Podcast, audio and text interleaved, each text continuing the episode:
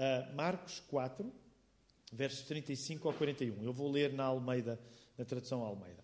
Diz assim: Naquele dia, sendo já tarde, disse-lhes, e é Jesus, naturalmente, quem se está a falar, passemos para a outra banda. E eles, deixando a multidão, o levaram consigo, assim como estava no barco. E havia também com ele outros barquinhos. E levantou-se grande temporal de vento, e subiam as ondas por cima do barco, de maneira que já se enchia. E ele estava na popa, dormindo sobre uma almofada. E despertaram-no, dizendo: Mestre, não se te dá que pereçamos? E ele, despertando, repreendeu o vento e disse ao mar: Cala-te, aquieta-te. E o vento se aquietou. E houve grande bonança. E disse-lhes: Por que sois tão tímidos? Ainda não tendes fé? E sentiram um grande temor. E diziam uns aos outros: Mas quem é este que até o vento e o mar lhe obedecem? Este texto Bem, não vale a pena dizer, ah, este é muito bom, todos são bons, isto é tudo palavra de Deus. Mas há aqui algumas coisas que, que mexem connosco.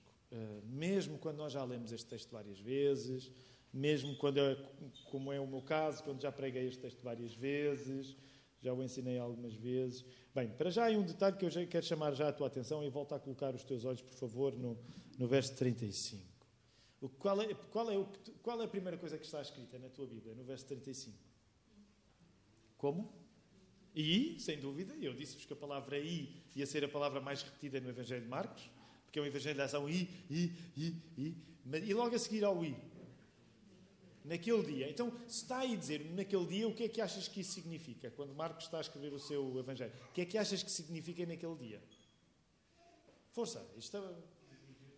Portanto, é o mesmo dia das, das coisas que aconteceram antes. Então, reparem, eu vou dar-vos uma, uma, uma uma espreitadela para um dia normal na vida de Jesus.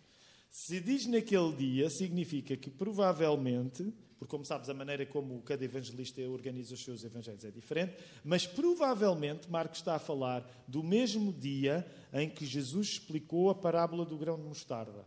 Provavelmente Marcos está a falar do mesmo dia em que Jesus explicou a parábola da semente. Provavelmente Marcos está a falar do mesmo dia em que Jesus explicou a parábola da candeia. Provavelmente Marcos está a falar do mesmo dia em que Jesus explicou a parábola do semeador. Provavelmente Marcos está a falar do mesmo dia em que a família de Jesus quis pôr juízo na cabeça de Jesus. Provavelmente Marcos está a falar do mesmo dia em que os escribas blasfemaram contra ele. Provavelmente, quem sabe, isto depende da organização, mas até o dia em que Jesus uh, uh, elegeu os doze. Portanto, isto só para te dizer que com um dia destes, tu estás à espera que Jesus faça o quê quando entra no barco? Ele tem de dormir, ok? Ele vai mesmo ter de dormir. Porque a vida de Jesus, e esse é, esse é sempre um sabor que eu não quero retirar do teu prato quando lês o Evangelho.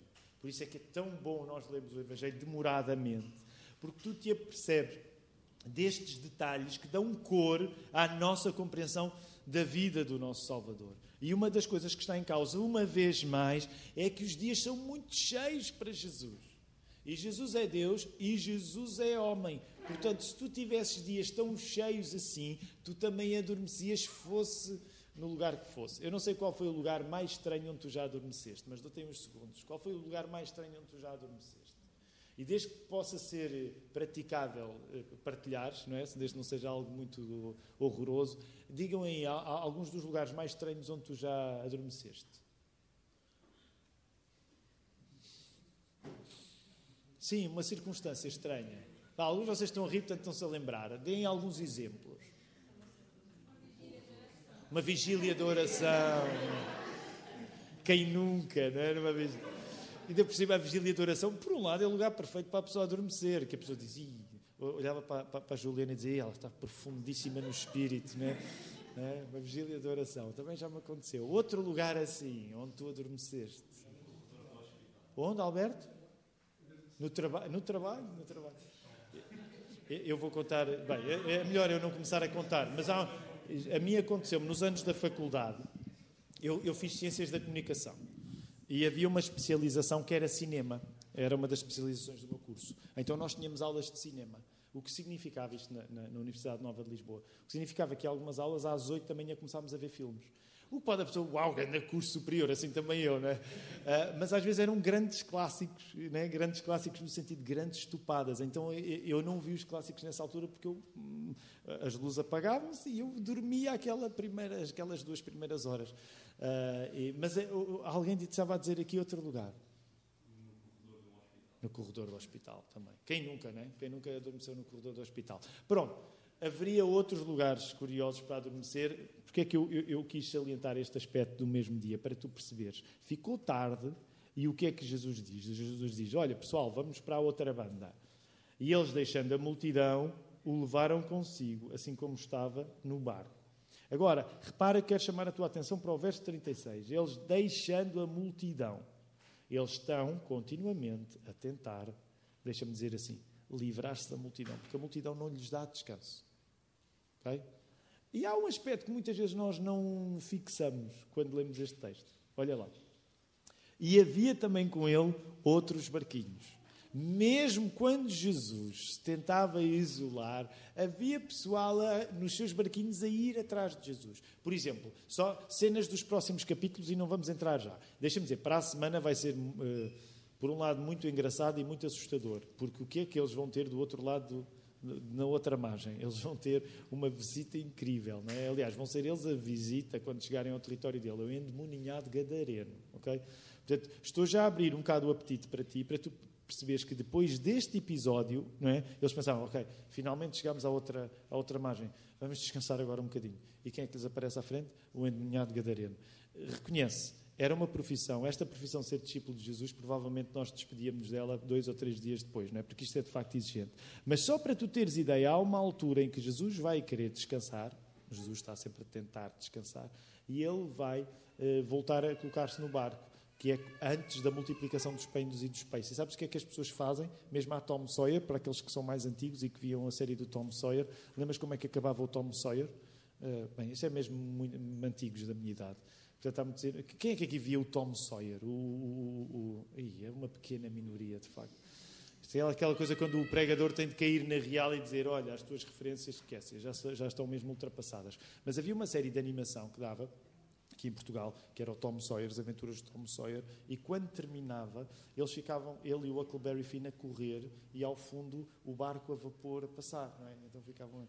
É, e eu lembro-me sempre deste episódio, porque de certa maneira, mesmo quando Jesus apanha o barco para tentar ir embora, o pessoal está sempre a ir correr atrás dele. Sério, isto é uma coisa que vai acontecer vez após vez. Neste caso, ele sai e mesmo assim há barquinhos que vão atrás. Okay? Há barquinhos que vão atrás. E agora, verso 37. Levantou-se grande temporal de vento e subiam as ondas por cima do barco, de maneira que já se enchia. Eu não quero tornar isto muito vidrado na minha própria experiência.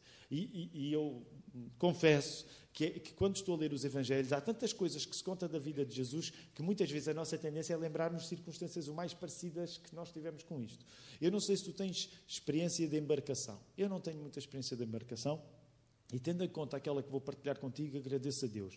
Porquê? Porque nunca viajei muito tempo no, no, no mar. Uh, o máximo que andei foram duas horas uh, para de como é que é?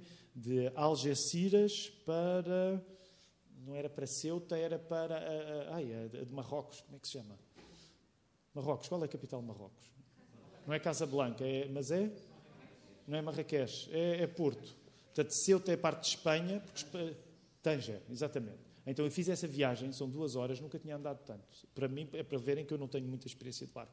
Mas fiz essa viagem, essa, essa correu tudo bem. A viagem mais ruim que eu tive, que serve de comparação, e, e que não foi nada comparado com isto, foi lá perto de, de, da terra do Rodolfo, quando a Ruta, que há uns anos teve a ideia de nós irmos de conhecer um lugar lindo, é de facto lindo em Portugal, eu, eu recomendo, mas vão vocês que eu já vi, que é as Berlengas que é as Berlengas. É lindo, é lindo, mas a viagem pode ser, pelo menos para inexperientes como eu, bastante turbulenta. De uma maneira, e eu não me quero afastar da palavra de Deus, mas não resisto, comecei a contar, agora vou, ter de começar até o fim. Nós começamos, e ao início é, é muito divertido, porque o, o, os, os, senhores que estão no barco. Aliás, houve logo uma conversa, dois amigos, um que estava no barco e outro que estava no Porto, que me intrigou. E ele disse: Tu não queres vir? E eu disse: ah, Berlengas, em, era agosto ou julho, berlengas em agosto, não, deixa estar.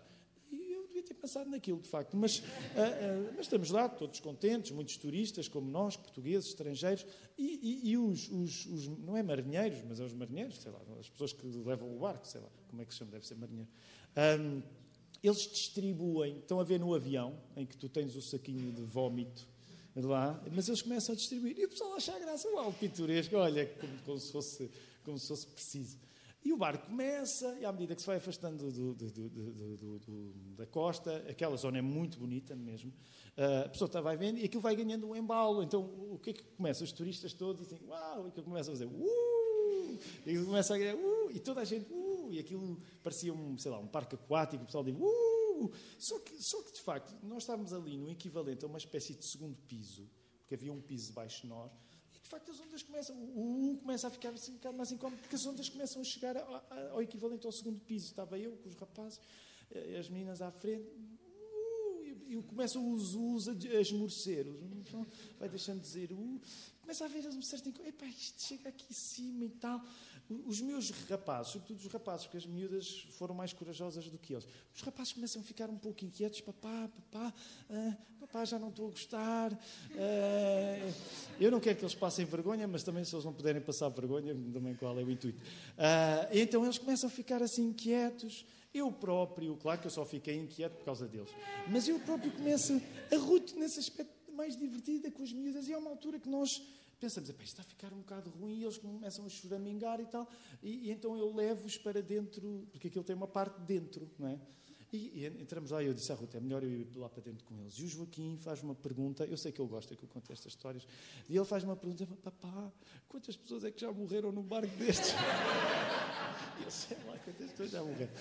O Caleb chorar, com esses dois a chorar, eu próprio não estava a gostar nada daquilo. Já havia umas senhoras asiáticas que já tinham vomitado. A, a única paz de espírito que eu tinha é que os senhores que estavam no barco estavam descansadamente a ver a TVI na televisão. Portanto, foi a única coisa que eu pensei. Se eles ainda conseguem ver a TVI na televisão, é sinal que isto não é assim tão mal. Mas foi uma viagem assim tremenda. E eu pensei, vim cá duas vezes, não é? a primeira e a última, portanto não volto cá. A viagem depois para lá foi mais, foi mais tranquila e eu já ouvi, só para também não. Uh, que ninguém esmoreça de visitar as berlengas, porque já ouvi de gente que foi para lá e que foi tranquilíssimo.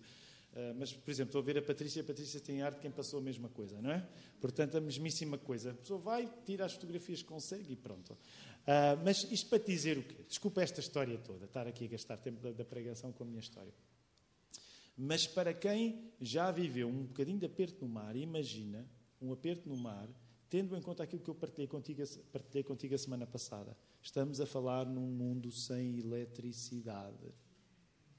Portanto, tu estás no mar à noite, é estás na treva. Agora imagina uma treva que não está paradinha é uma treva que, de certa maneira, está a vir contra ti. Há várias características que eu não vou estar aqui a dizer, se vocês quiserem, podem até ler no, no livro, que estão explicitadas. Há várias características que tornavam aquele mar mais complicado. Na, par, na prática, não era bem um mar, era mais um grande lago.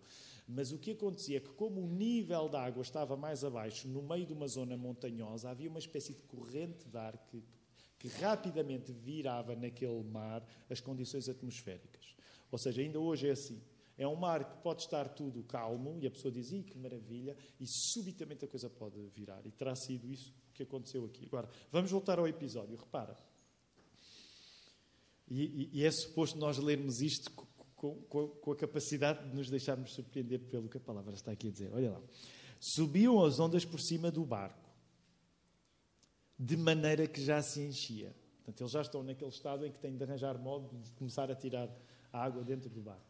Uh, e é suposto tu leres do verso 38, e acho eu, e achares aqui alguma graça. E ele, ele quem? Jesus, estava na popa dormindo sobre uma almofada. As almofadas da altura não são como as almofadas de hoje. As almofadas da altura eram de couro, eram de pele, portanto não eram propriamente assim tão fofinhas como, como, como as almofadas de hoje. Mas esta cena, de facto, por um lado, uh, é assustadora, por outro, dá vontade de rir, certo? No meio daquilo tudo, Jesus, depois daquele dia, também ele não, ele não teve um dia nada fácil, ele estava a dormir como um bebê. E o que é que eles fazem? Eles despertam Jesus. Como é que tu traduzias? Porque, por exemplo, em, em, na João Ferreira de Almeida está mestre. não te dá, não se te dá que pereçamos. Como é que tu traduzias isso em português correto? Diz a verdade. Sim, mas uh, português correto. Tu estás aflito, ok? Tu estás aflito. Estás no meio das trevas, no meio do mar. O mar está a querer comer-te vivo. Jesus está a dormir. Se tu tivesses traduzir isso dinamicamente, sem, sem, uso de calão, nenhum palavrão, naturalmente, mas qual é que achas que seria a melhor tradução do estado de espírito? Isso, exatamente. Quer dizer, nós, nós vamos morrer e tu estás aí descansadinho. Tu achas que havia ou não algum elemento até de indignação? É? Provavelmente havia. Que, então nós aqui a morrer e tu aí a dormir. Nós aqui a morrer e tu aí a dormir. Agora repara, porque é que é importante nós pararmos nisso? Muitas vezes, quando nós lemos a Bíblia e não fazemos de fio a pavio, é este tipo de coisas que nós não temos o tempo para parar. Ainda por cima, como temos o nosso tempo contado, até mesmo aqui, eu gostava que isto levasse mais tempo, por um lado, para tu perceberes o modo como o texto não te poupa das curvas e contracurvas. Porque tu ainda agora estás a assistir a pessoas que estão a falar com Jesus. Oh, Jesus, nós vamos morrer e tu estás a dormir. E repara o que Jesus vai dizer, que é, dá, de repente o texto dá assim um nó. E ele despertando, repreendendo o vento, disse ao mar, cala-te, aquieta-te. E o vento se aquietou. E houve grande bonança. Quando tu ouves, dito desta maneira, apercebes que, que Jesus acorda e repreende os elementos. Eh, mal comparado, é como se, no primeiro momento, Jesus parecia um bebê a dormir. É para aqueles que são pais. Uma das coisas engraçadas que às vezes acontece é sempre uma relação. A relação que um pai tem com o, com o sono do filho é sempre complicada, não é? Porque, por um lado, o pai muitas vezes deseja que ele esteja a dormir e ele não está a dormir, e às vezes também acontece o contrário, deseja que ele esteja acordado e ele está a dormir. Provavelmente todos aqueles que têm uh, filhos se recordam, ou vivem ainda, porque há, muitos, há muitas crianças pequeninas, felizmente, entre nós, momentos em que ele às vezes não pega no sono e vocês estavam ansiosos para que ele pegasse, mas também há às vezes aqueles momentos em que eles, contra tudo e contra todos, dormem. No meio da maior confusão e eles assim, mesmo pedra. E nesse sentido, Jesus parece um bebê que está a dormir contra todas as expectativas. Portanto, no meio da tempestade, Jesus parece um bebê.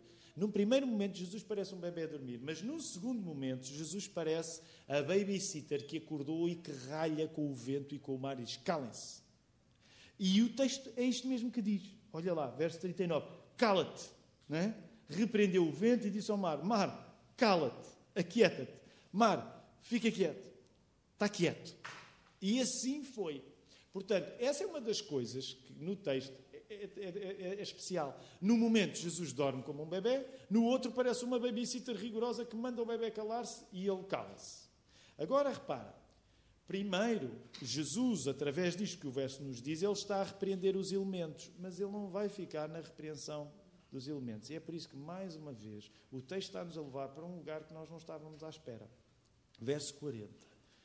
Disse-lhes: Porque sois tão tímidos? Ainda não tendes fé? Quem é que tem Bíblia para todos? A tradução Bíblia para todos, para dizer qual é a tradução Bíblia para todos. Porquê é que estão assustados? Ainda não têm fé? Alguém tem outra tradução assim? Mais recente? Ainda não têm fé. Quando vocês ouvem isto, qual é o tom que acham que Jesus.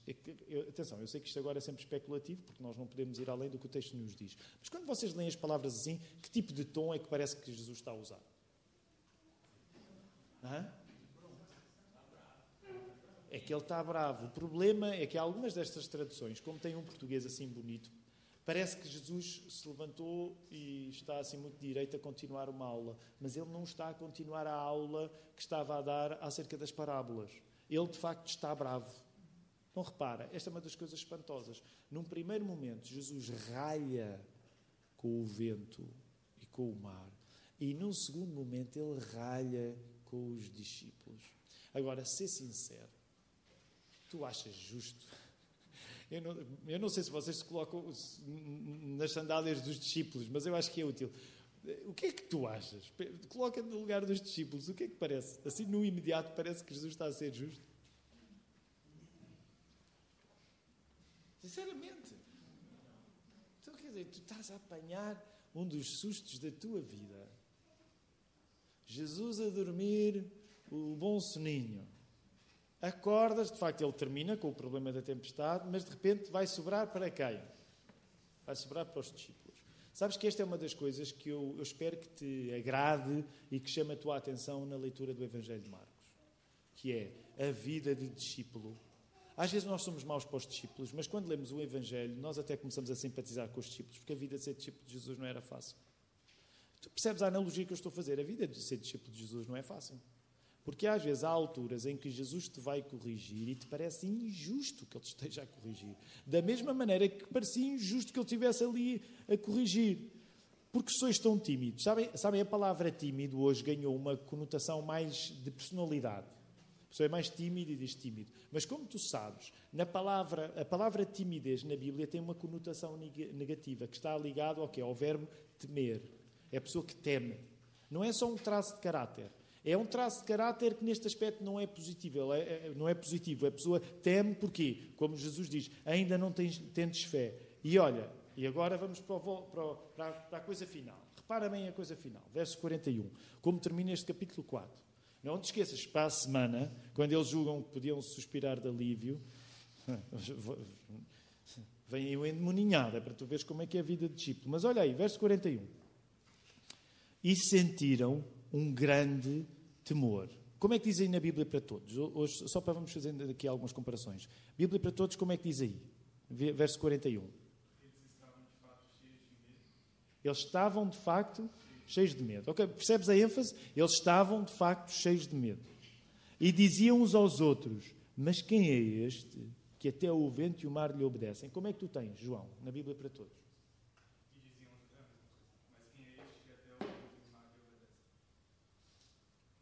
Há livro sobre o Evangelho de Marcos, muito, muito interessante, que é eh, King's Cross, do, do, pastor Tim Keller. Eh, como é que é? Cruz do Rei, creio eu, traduzido. Ele está traduzido em português do Brasil.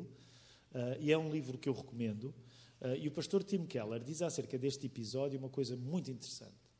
Eles estavam assustados no meio da tempestade. Depois de Jesus fazer parar a tempestade, eles estão aterrorizados tu percebes o que está em causa, porque o grande temor chegou depois de Jesus ter mandado sossegar a tempestade. Tu já estás a perceber algumas das aplicações que nós vamos fazer. A nossa tendência é achar que depois dos problemas terminarem, ok, podemos respirar de alívio. Acontece que depois do problema terminar, eles apercebem-se de coisas acerca de Jesus que não eram claras para eles antes. Daí que eu quero aplicar este texto brevemente à nossa vida em três passos, ok? A partir destes exemplos. Primeira coisa que eu gostava que tu considerasses nesta tarde é que a fé, e agora vamos pegar nas verdades que o Evangelho ensina e aplicar à nossa vida. A fé não é uma coisa que faz as tempestades da tua vida desaparecer. E tu concordas, muitas vezes a nossa tentação é querermos ser cristãos para. Isso é natural, eu não estou a dizer isto de uma maneira condenadora. Para mim é muito atraente a ideia de se eu tiver fé, as tempestades da minha vida vão terminar. Mas a fé não é aquilo que faz com que as tempestades da tua vida terminem ou deixem de acontecer. A fé é aquilo que te permite sobreviver às tempestades. Quando, quando tu és cristão, quando tu estás com Jesus, tu não tens um passaporte que te faz andar numa vida sem tempestades. Quando tu tens Jesus, porque aqui foi literal, eles ao lado de Jesus não foram ah, aliviados de passar por uma circunstância de pânico total. Eles estavam com Jesus, com o Criador de todo o universo, e agora estão com medo que as coisas que Jesus criou os comecem vivos.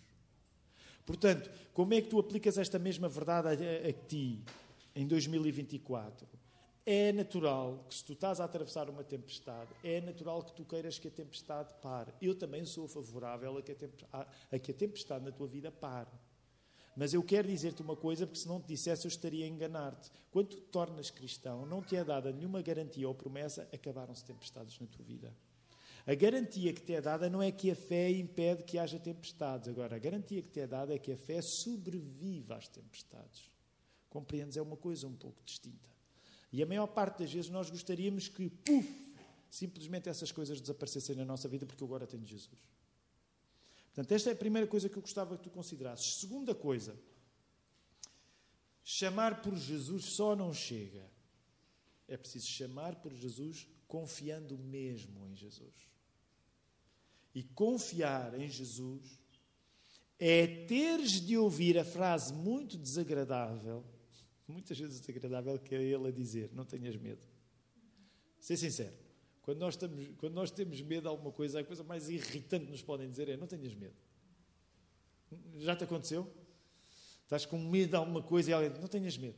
E às vezes há vontade de partir para a violência, não é? Porque se tu estás com medo, não é o facto de alguém dizer não tenhas medo que o medo vai desaparecer.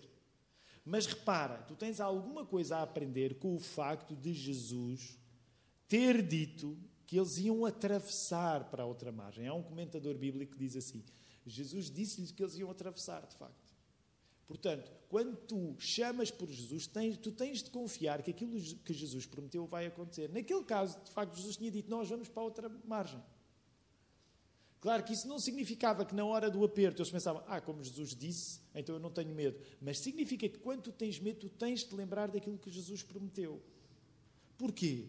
Porque um Deus que permite o sofrimento nos seus filhos é um Deus que tem razões para esse sofrimento que os filhos muitas vezes ainda não compreenderam.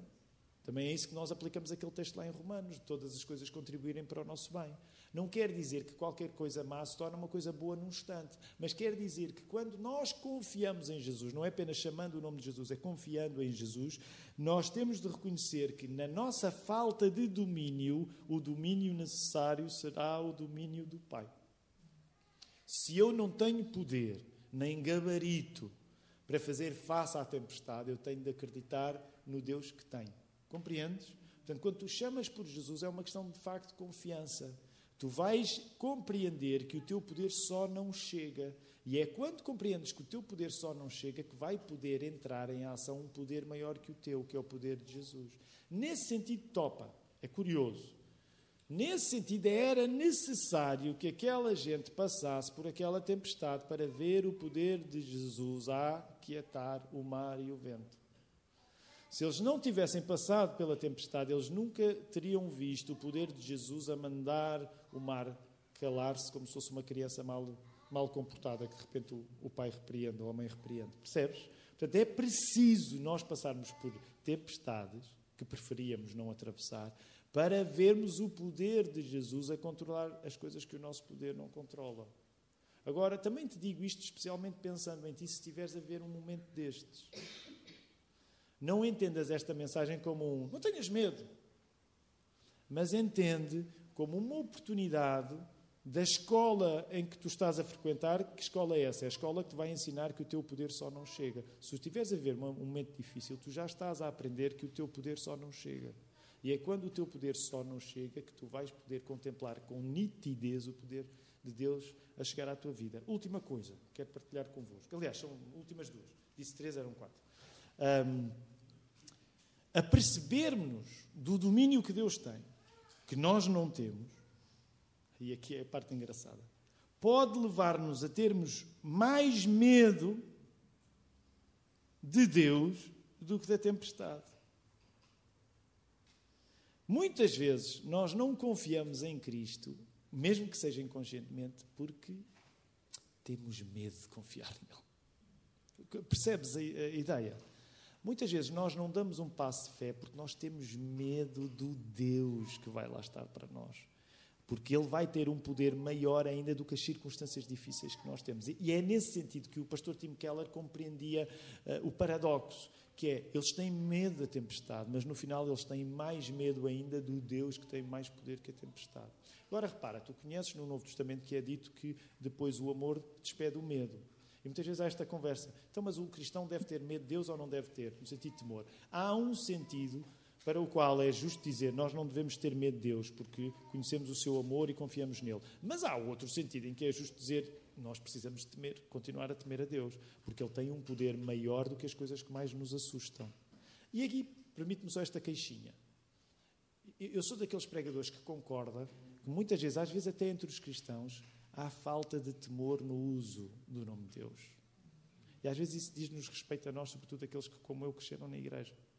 Nós já falamos de Deus tão tu lá, que há falta de temor do nome de Deus. Lembra-te uma coisa: se a tempestade é assustadora, muito mais assustador é o Deus que acalma a tempestade. E é isso que explica o grande temor dos discípulos naquela hora. Que era, é lá. É um terror podermos morrer no mar, no meio da escuridão, no meio da tempestade. Mas ainda mais poderoso e mais assustador é o Deus que manda calar a tempestade e que manda calar o vento. Quarta e última coisa. O que é que os discípulos estão a aprender? Não há grande alternativa a confiar em Deus. Não há grande alternativa a confiar em Jesus. Porque Ele é o único que tem poder para vencer as coisas que têm poder sobre nós. Percebes esta ideia? Quando tu estás angustiado por alguma circunstância, essa circunstância tem poder sobre a tua vida. Tu tens de confiar no único que tem mais poder do que a circunstância que te está a dominar. E é isso que a pouco e pouco vai acontecendo na vida dos discípulos. Nesse sentido, nós não temos alternativa se não confiar em Deus. Porquê? Porque quando tu foges de confiar em Deus, tu acabas por abraçar toda a realidade que não é sustentada por Deus. E tu acabas por rejeitar a própria eternidade. Nesse sentido, repara nisto: Cristo permitiu aos discípulos um acontecimento que fugia do controle dos discípulos para ensinar os discípulos que Ele é que tem o verdadeiro controle sobre todas as coisas.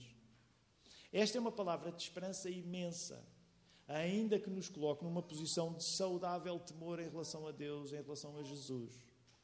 E a palavra de esperança é esta: não há nada, por horroroso e poderoso e assustador que seja nesta vida, que tenha mais domínio do que o nosso Deus.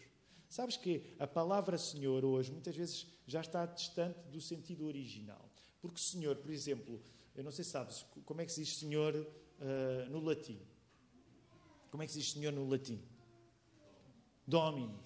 Porquê é que domingo é domingo? Porque é o dia do Senhor. Por exemplo, a própria palavra domus, que dá origem à palavra domicílio, vem da ideia, portanto, é o aposento do Senhor. Okay? Ora, uma das coisas que de certa maneira fica mais longe, quando nós usamos hoje a palavra Senhor, ela já não está tão imediatamente ligada à ideia do dominador, da pessoa que exerce domínio. Claro, quando tu lês uh, livros antigos, na disciplina de português, meu Senhor, não é? como na Bíblia aparece Senhor, e não é a ideia do Senhor Tiago. Ah, qual é o seu nome? O Senhor Tiago, o Senhor Tiago Cavaco. Não, não, não, não.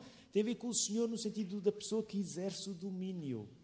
Portanto, quando nós dizemos meu Senhor, o que nós estamos a dizer, meu Senhor, a pessoa que exerce domínio sobre mim. Tu és o meu Senhor, meu Senhor e Deus meu. Os discípulos estão num percurso que é longo, mas que é incontornável de reconhecer o domínio de Jesus sobre eles. Paradoxalmente, isso fica muito mais claro quando uma coisa que te assustou porque ganhou domínio sobre ti foi dominada por Jesus. Que isto seja um consolo para nós, sobretudo se estivermos a passar por um, uma fase em que nos sentimos à mercê dos elementos. O Senhor dos elementos, o Senhor do vento, o Senhor da tempestade é Jesus. É Jesus. Isso significa que, mesmo que as condições atmosféricas piorem para ti, aquele que tem a voz para mandar calar a tempestade vai fazê-lo a seu tempo. E tu vais descobrir razões porque estás a atravessar a tempestade ao ouvires a voz do Mestre. Que Ele nos ajude. Vamos ficar de pé, vamos louvar.